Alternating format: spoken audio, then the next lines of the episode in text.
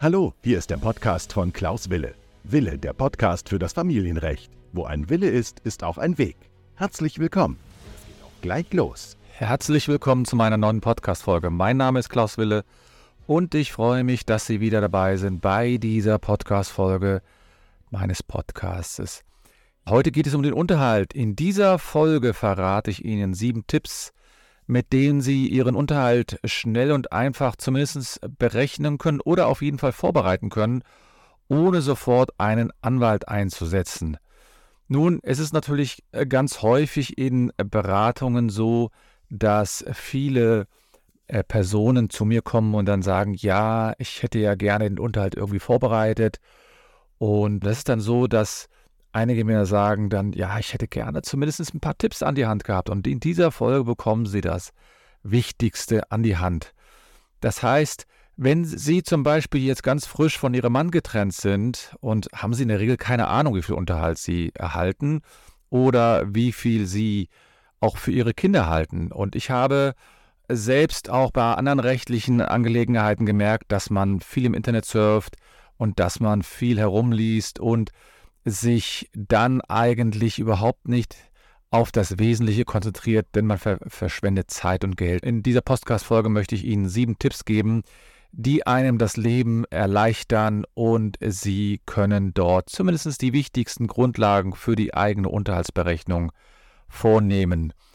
Also es geht heute um den Unterhalt und das ist natürlich eine sehr zentrale Frage. In vielen Bereichen weiß man eigentlich gar nicht, wo man da anfangen soll und ich habe hier Ihnen einige Tipps mal aufgenommen. Und ja, um den Unterhalt zu berechnen, muss man natürlich erstmal wissen, wie hoch eigentlich der eigene Unterhaltsbedarf ist, beziehungsweise der Unterhaltsbedarf der Kinder. Und äh, der hängt eben von verschiedenen Faktoren ab, beispielsweise vom Alter der Kinder oder beispielsweise vom eigenen Einkommen. Das hängt ein bisschen davon ab, welche Unterhaltsart Sie berechnen wollen.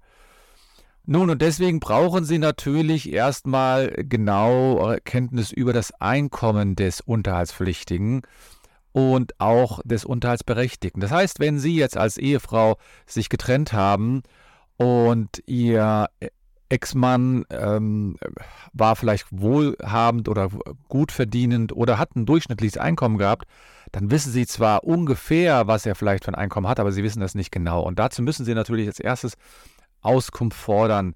Entweder sie waren so weitsichtig und haben sich die Unterlagen schon vorher gesichert, das heißt die Gehaltsabrechnung, Steuerbescheide, oder sie schreiben ihren Ex-Partner an und fordern von ihm ein, eine Auskunft.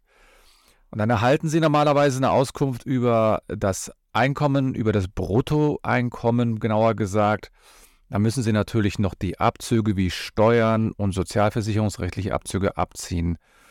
Dann gibt es natürlich noch andere Abzugsposten, beispielsweise Versicherung, berufsbedingte Aufwendungen, sowas wie Fahrtkosten. Und dann haben Sie zumindest schon mal eine Grundlage. Sie müssen natürlich dann auch gucken, ob und welches Einkommen Sie dann haben. Also wenn Sie Unterhalt für sich fordern, müssen Sie natürlich genau das gleiche bei sich auch tun. Das heißt, Sie müssen das Bruttogehalt haben, die Abzüge vornehmen und dann bekommen Sie dann ein unterhaltsrechtliches Einkommen. Denn wenn es dann zur Forderung kommt, dann ist es so, dass Sie auch mitteilen müssen, wie hoch Ihr eigenes Einkommen ist. Wenn es also so ist, dass Sie Unterhalt fordern und dass Sie von Ihrem Ex-Mann den Unterhalt ähm, gezahlt haben möchten, dann müssen Sie natürlich genaue Kenntnisse haben über die Einkommenssituation. Jetzt ist es natürlich so, jetzt muss man immer schauen, wenn man mal einen Betrag hat, also einen Nettobetrag hat, den unterhaltsrechtliche Einkommen hat, dann muss man natürlich auch immer schauen, ob es unterschiedliche Unterhaltsberechtigte ähm, gibt. Das heißt, wenn es mehrere Unterhaltsberechtigte gibt, dann müssen Sie zum Beispiel die Rangfolge beachten. Was heißt das? Kinder gehen in der Regel beim Unterhalt, bei der Unterhaltsberechnung vor. Das heißt, Sie müssen erstmal den Kindesunterhalt ausrechnen und dann können Sie aus dem Resteinkommen des Ihres Ex-Partners dann überhaupt den Unterhalt für sich selbst berechnen. Um den Unterhalt deswegen etwas einfacher zu gestalten, hat dann die Rechtsprechung vor einigen Jahren schon die sogenannte Düsseldorfer Tabelle in die Welt gesetzt. Das ist so eine Tabelle, mit der man sehr gut den Kindesunterhalt ähm, ersehen kann. Das sind zwar zumindest nur Anhaltspunkte, aber es wird in der Regel von den Rechtsprechungen verwertet. Und das ist dann aufgeteilt nach Alter und auch nach dem Einkommen des Unterhaltsverpflichteten. Ich hatte dazu schon mal eine Podcast-Folge gemacht, da verweise ich mal darauf, ähm, werde diese Podcast-Folge aber auch in den Show Notes verlinken. Ja, und jetzt gibt es natürlich einige, die sagen, ja, ich weiß gar nicht, was ich machen soll, aber es wäre vielleicht ganz gut, wenn ich dann doch Hilfe in Anspruch nehme. Und das Gute ist, beim Kindesunterhalt können Sie eine sogenannte Beistandschaft begründen. Das heißt, das ist eine kostenlose Möglichkeit, um den Unterhalt berechnen zu lassen.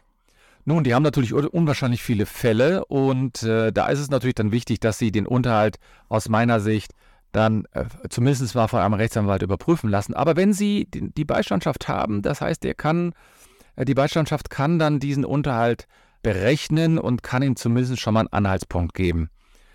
Nochmal, die sind sehr gefragt, die Beistandschaften, da muss man lange warten unter Umständen. Und ähm, ich habe eben auch schon unterschiedliche Aussagen über die Qualität der Berechnung gehört.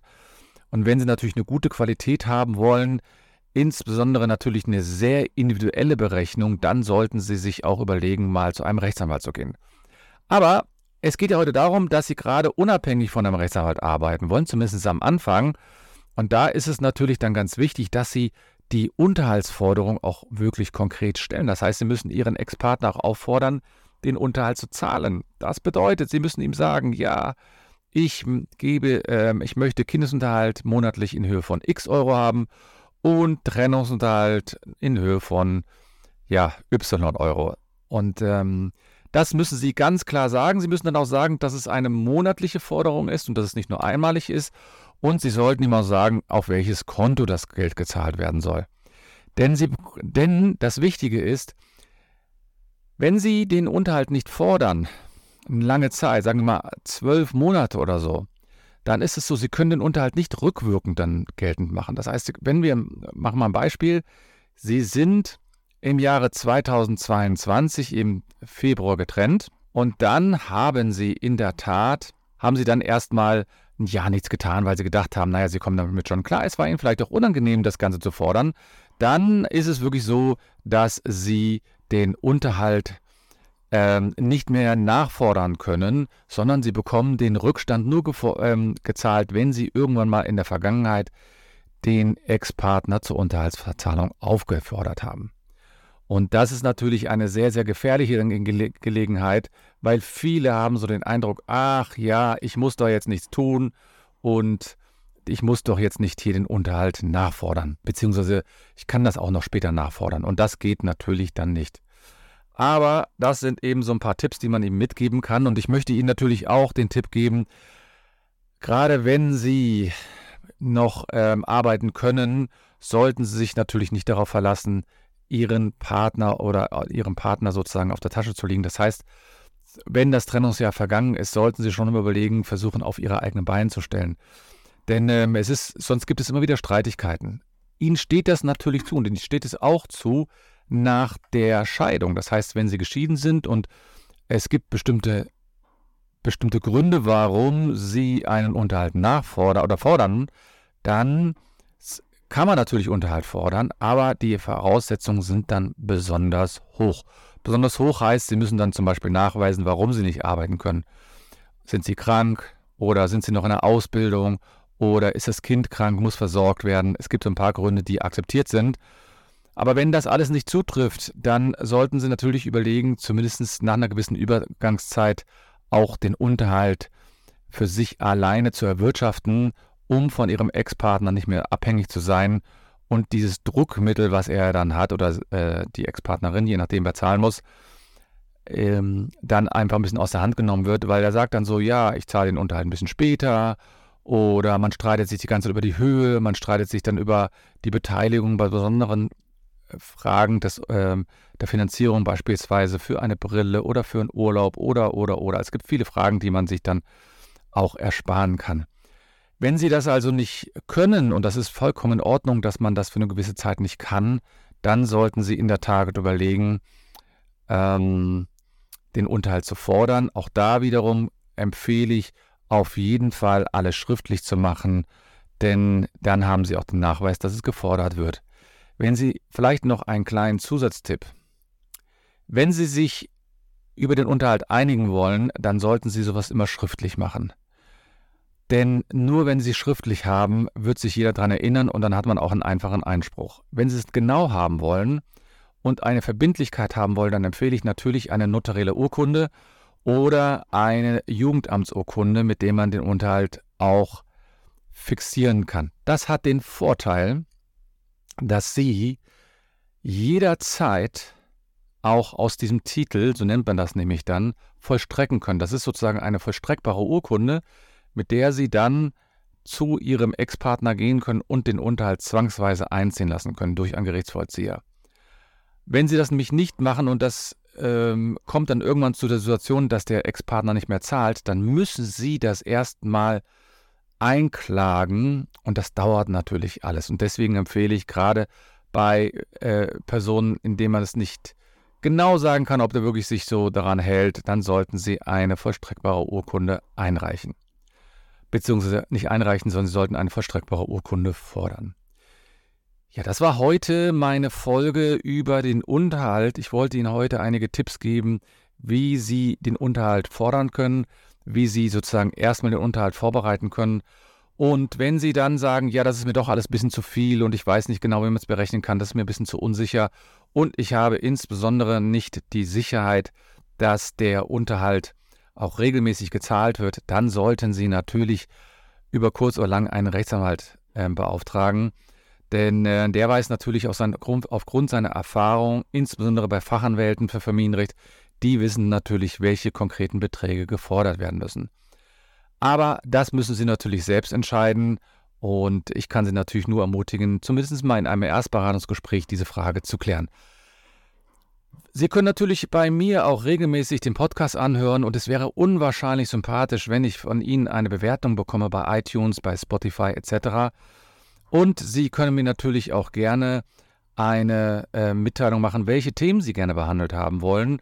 Ich nehme immer wieder Themen auf und ähm, auch Fragen auf oder ich verwerte dann diese Fragen auch manchmal bei meinen Podcast-Videos. Ähm, bin ja ähm, im, im, Rahmen des der Podcasts ähm, häufig unterwegs, habe jetzt knapp 37.000 Follower und veröffentliche, ich sage mal, einmal am Tag ein Video zu einem bestimmten Thema. Neulich war das Arbeit, äh, nicht das Arbeitszeugnis, sondern das Schulzeugnis, ähm, die, das äh, Thema oder es ging um Umgangsrecht, Sorgerecht, die Kosten des Anwalts etc. etc. Also sind herzlich eingeladen, mir dort zu folgen, sind herzlich eingeladen, mir auch eine Bewertung zu schreiben. Und ich danke Ihnen für den heutigen Tag, für die heutige Zeit, die Sie mir gegönnt haben. Und nicht vergessen, wo ein Wille ist, ist auch ein Weg.